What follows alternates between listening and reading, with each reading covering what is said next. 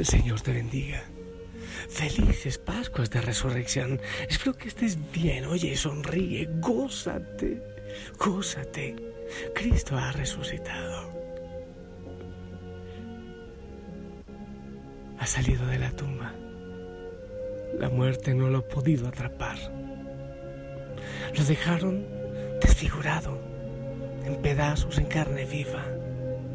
No faltó ninguna humillación para, para, él. Pero fue hasta el extremo y el Padre lo ha levantado. La muerte ha tenido que abrir sus brazos para soltarlo. Y si Cristo ha resucitado, tú y yo también podemos ser levantados por el mismo Espíritu de nuestras muertes, de nuestras miserias. Este mundo en tanta miseria puede ser levantado, aunque veamos tanta muerte y tanta mentira. El Padre puede levantar a este mundo de, su muerte y de su miseria. Sí, un poquito cansado y la voz un poco cansada, claro. Eh, es que cuando Cristo se levanta de la tumba, el cura casi, casi cae a ella del cansancio muchas veces. Pero lleno de gozo, lleno de alegría, quiero compartirte el Evangelio según San Juan capítulo 20 del 1 al 9. El primer día, después del sábado, estando todavía oscuro, fue María Magdalena al sepulcro y vio removida la piedra que la cerraba echó a correr, llegó a la casa donde estaban Simón Pedro y el otro discípulo a quien Jesús amaba, y les dijo, se han llevado del sepulcro al Señor y no sabemos dónde lo habrán puesto. Salieron Pedro y el otro discípulo camino del sepulcro.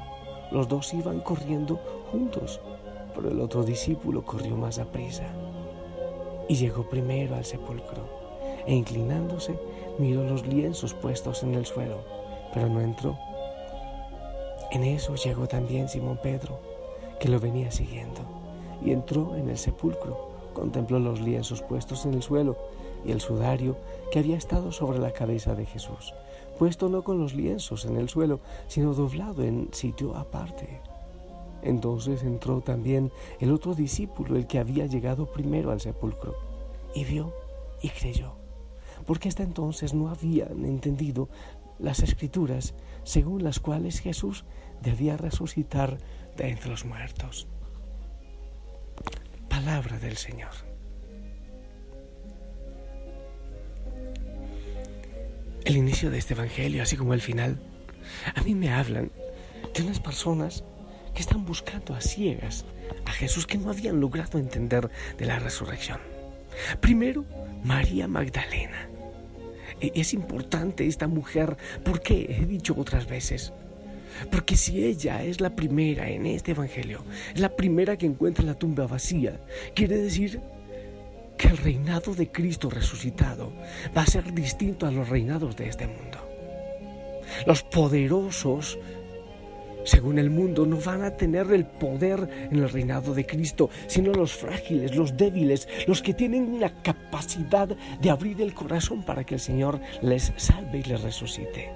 Por eso llega al sepulcro y todavía estaba oscuro, dice la palabra de Dios. Todavía ya no había entendido nada. Estaba oscuro su corazón y estaba oscura su mente todavía. Y termina el Evangelio diciendo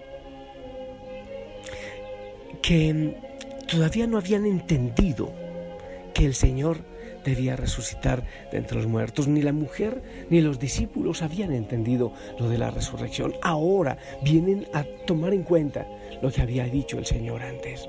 Pero quiero que veamos más el tema de Pedro y de Juan. Ellos al recibir la noticia corren. Estos días vamos a ver todo el mundo corriendo. Cuando uno recibe la noticia de Cristo resucitado, tiene que correr a anunciarle. Corre esta mujer. Corren Pedro y Juan. Después corren los discípulos de Emaús. Y todos corren porque hay que ir a anunciar que Cristo resucitó. Pero corren y llega primero Juan, era más joven. Llega primero Juan a la tumba, pero espera que llegue a Pedro. Eso me parece bonito. Es la autoridad. Es aquel que ha sido eh, delegado, en quien el Señor ha puesto el cargo de dirigir la iglesia. Entonces Juan llegó primero, espera que llega Pedro, viejo cansado con la lengua como corbatín. Entra Pedro y luego entra Juan. Pero ¿cuál es la diferencia? La diferencia es que Juan estuvo ante la cruz. Él vio cómo quedó el cuerpo. Él vio que quedó en carne viva. Él vio.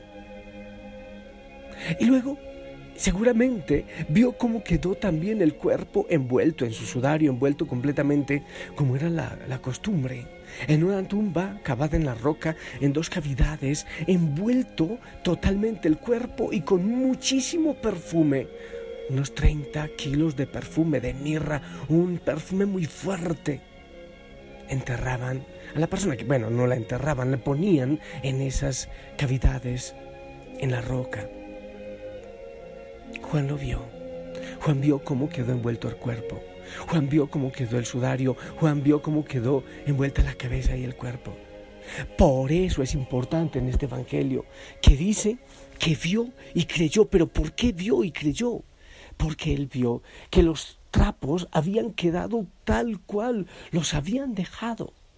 Estaban como desinflados, como que el cuerpo se esfumó sencillamente, se esfumó, todo estaba como lo habían dejado pero no estaba el cuerpo. Imagínate lo que pensó eh, Juan. Todo está perfectamente como lo habíamos dejado, pero no está el cuerpo. ¿Qué ocurrió? Se lo robaron, pero alguien puede robarse el cuerpo y quedar los trapos de una manera tan perfecta como estaba. Es más, alguien puede robarse, alguien quiere robarse un cuerpo desnudo. Ya lo habían dejado limpio, se lo hubiesen llevado con los trapos y todo. No, aquí hay algo distinto. Esto ya no es un juego, no son los judíos que se burlan de los discípulos, no son las autoridades romanas, no, no, ahora es Dios que se burla de la muerte y Dios que se burla de los planes de los poderosos de este mundo. Él lo hace, Él tiene la costumbre de hacerlo. Los poderosos de este mundo hacen sus planes, sus proyectos muchas veces, muchas veces, de mentira y de falsedad. Pero la última palabra la tiene Dios. La muerte no tiene la última palabra, ni los poderosos de este mundo tienen la última palabra. Hay muchos que amedrentan con, con amenazas de muerte. Pero el Señor nos muestra que la muerte no es el final, que hay otra posibilidad, que hay mucho más eh, en lo que debemos creer y, de, la manera como debemos vivir. Eso es. Pero eh, al fin y al cabo, ¿en qué resurrección creemos nosotros? En una resurrección el Señor volvió a una vida inextinguible, una vida que no termina nunca más. No es como la de Lázaro, que él volvió a la vida, a esta vida, y volvió a morir. No, Cristo volvió a la vida, pero para no morir más. Venció la muerte definitivamente. Es una vida eterna, una vida inextinguible. A veces decimos por qué los discípulos no distinguían a Cristo resucitado. Porque era, claro, en su cuerpo, el que colgó en la cruz, el destrozado, pero ya era distinto ya un cuerpo, un cuerpo diferente. El mismo, pero distinto, glorificado, un cuerpo glorificado, un cuerpo que no vuelve a morir. Y San Pablo dice, si Cristo no ha resucitado, vana es nuestra fe. Insisto, no es la misma resurrección o revivificación de Lázaro. Es una vida inextinguible la que ahora recibe el Señor. Es importante en este momento entender que todo nosotros, alma, cuerpo, espíritu, todo, todo es importante para el Padre. Hay algunos que aún en, creyendo en Cristo, creen en la reencarnación. Absolutamente ilógico, incompatible. O resurrección o reencarnación, pero no ambas cosas.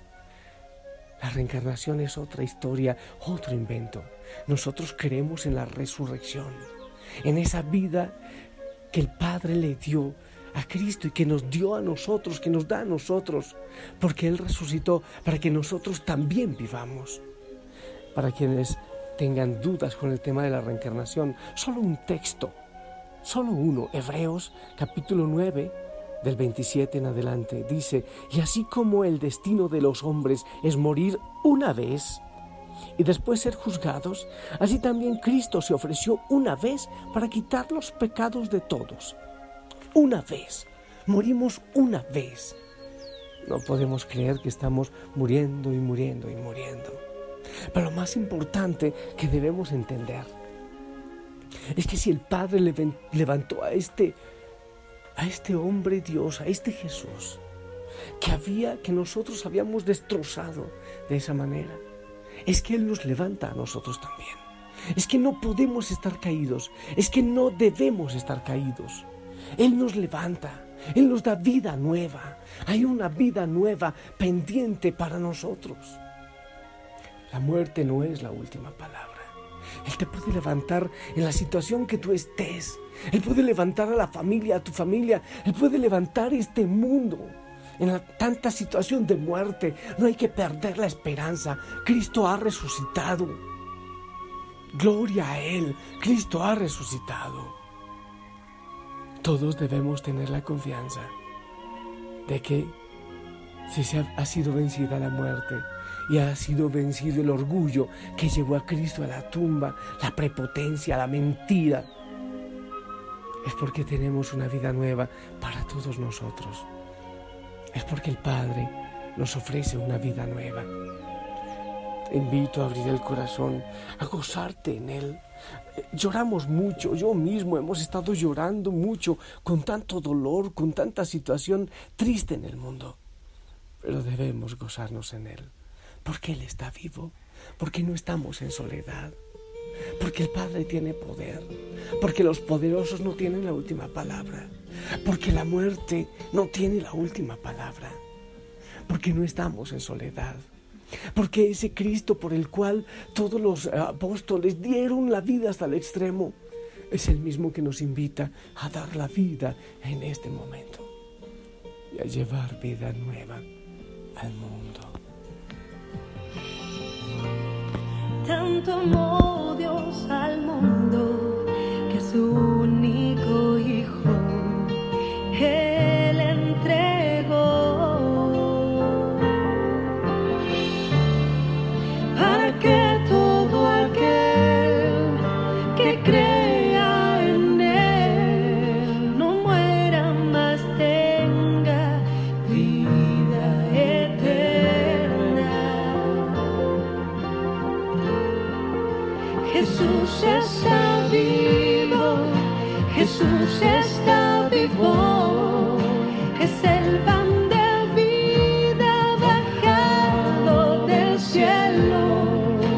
Jesús está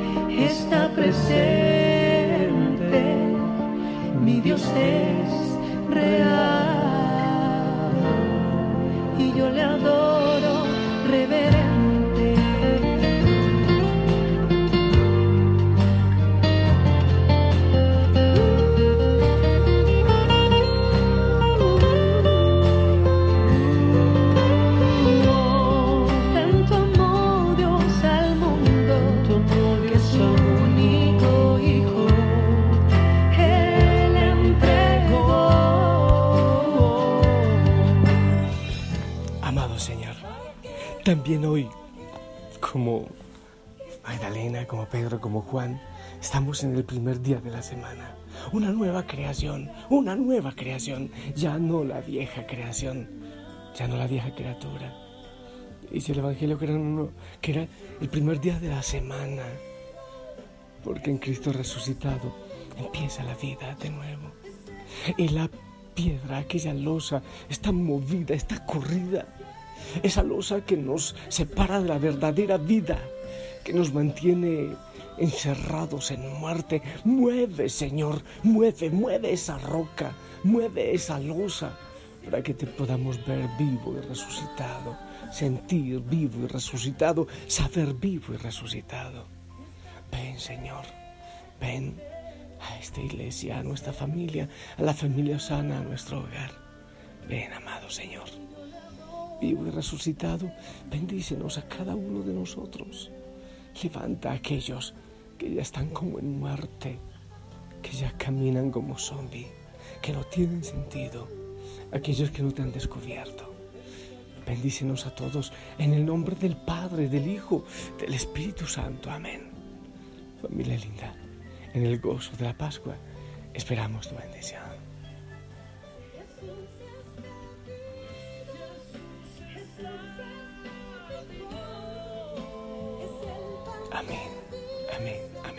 Gracias por tu bendición. Un abrazo en casa. Hoy estamos de fiesta. Ey, no te olvides. Ayer debimos ir a la Pascua de Resurrección, a la celebración de la Pascua. E, e, eso no puede faltar ningún cristiano. Pero hoy, hoy también tenemos que ir a la misa. No es que ayer ya fue suficiente. Hoy vamos a celebrar un poco cansados, quizás algunos trasnochados, pero debemos estar ahí, hey pilas, con tu sacerdote, con tu comunidad. Anda, a hacer equipo, unámonos a celebrar la Pascua. Te amo en el amor del Señor. Que la Madre María te lleve de la mano. Y si el Señor lo permite, nos escuchamos luego. Sonríe. living in